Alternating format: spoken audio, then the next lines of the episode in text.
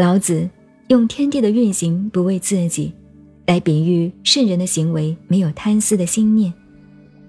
在其位的人，机会来得最方便，往往情不自禁地伸展一己的占有欲。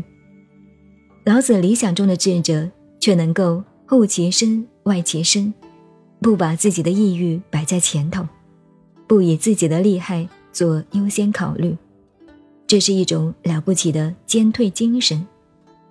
不把自己的意欲摆在前头的人，自然能够赢得大家的爱戴；不把自己的利害做优先考虑的人，自然能够完成他的精神生命。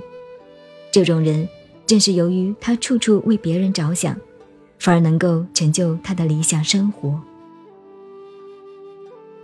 您好，您现在收听的是《道德经》，我是静静。九 A，微信公众号 FM 幺八八四八，谢谢您的收听，再见。